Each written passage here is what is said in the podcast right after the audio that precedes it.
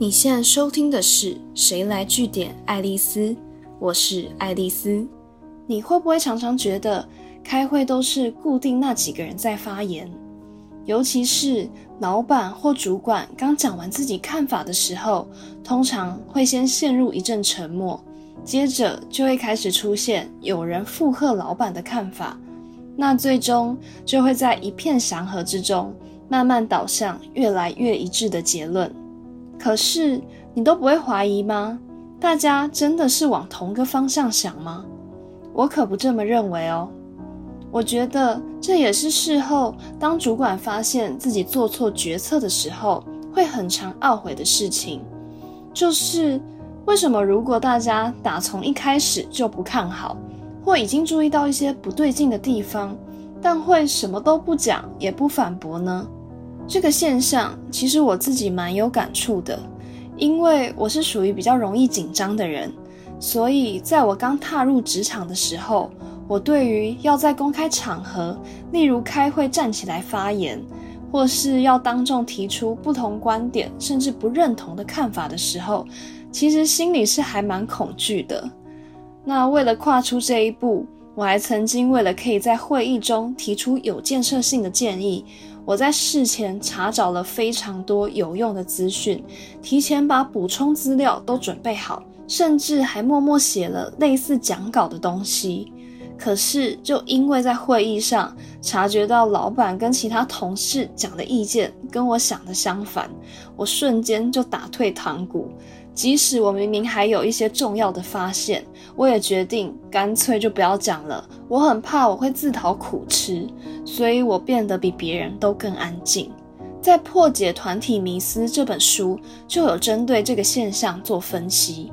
他们发现，社会地位高或是对自己看法有信心的群体成员，发言的几率会比较高；而地位低的团队成员，例如是教育程度低。甚至光是性别是女性，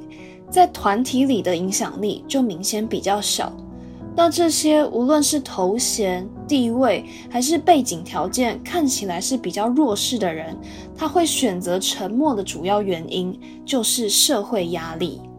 举例来说，他们本身已经对自己比较没有自信了，可能就会想说：如果今天只有我持反对意见，那会不会被讨厌？会不会败坏我的名声，或因此受到惩罚呢？这也是为什么公司或社会上常常出现只有极少人知道的秘密或隐藏档案，可能会很久很久以后才会重见天日。原因就是握有这些重要而且特殊资讯的人，他不愿意承担被人排挤的风险。所以提不起勇气站出来揭露这些被视为是不讨好，甚至可能会危害到自己的资讯。可是，既然这已经是不争气的事实了，要怎么样才能鼓励大家多发言，拥抱多元观点，让每个人获得的资讯更对称呢？如果你现在是基层员工，你可能会觉得这干我什么事？但我换个方式说好了。无论你现在的身份是主管、领导者，还是就是一般工作者，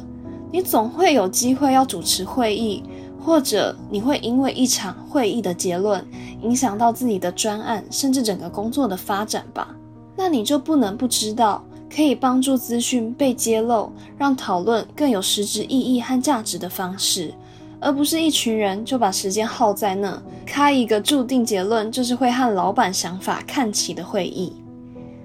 最简单的做法就是反其道而行，尽量让头衔高、能力强的人只要发问、参与讨论就好。提醒他们不要急着表态，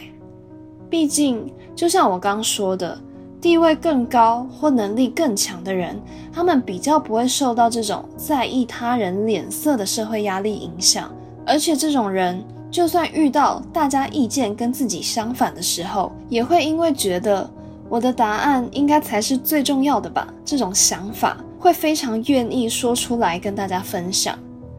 那这种时候，重点就是要在这群人表态之前，先让另一边比较容易选择沉默的与会者发言。那懂得营造气氛的主管就会知道啦，比起得到正确而且有洞见的回应，鼓励发言、刺激不同看法才是第一优先要做的事。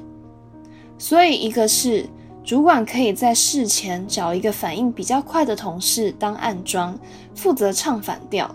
让他在大家讨论方向朝向一致的时候，赶快跳出来提出一个相反的论点，推着大家把反方的意见也纳入考量，进行更深入的讨论。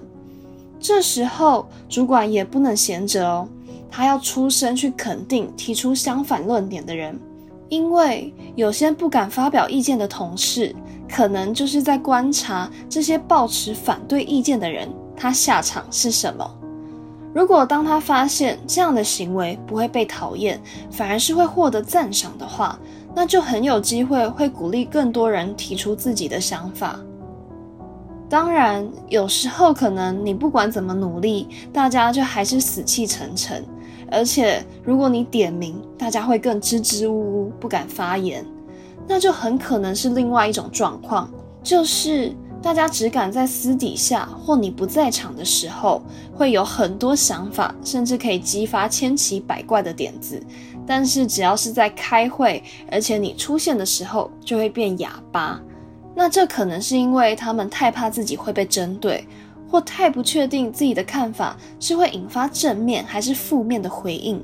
所以像是这种员工在公开场合不想用自己名义发表意见的话，你也可以设计一些匿名回复、匿名投票的机制，或者是刻意不出席这种 brainstorming 的场合，请一位员工代为记录跟回报结果。虽然这种做法事后整理起来比较费工。但至少你比较有机会守护住员工真实的声音。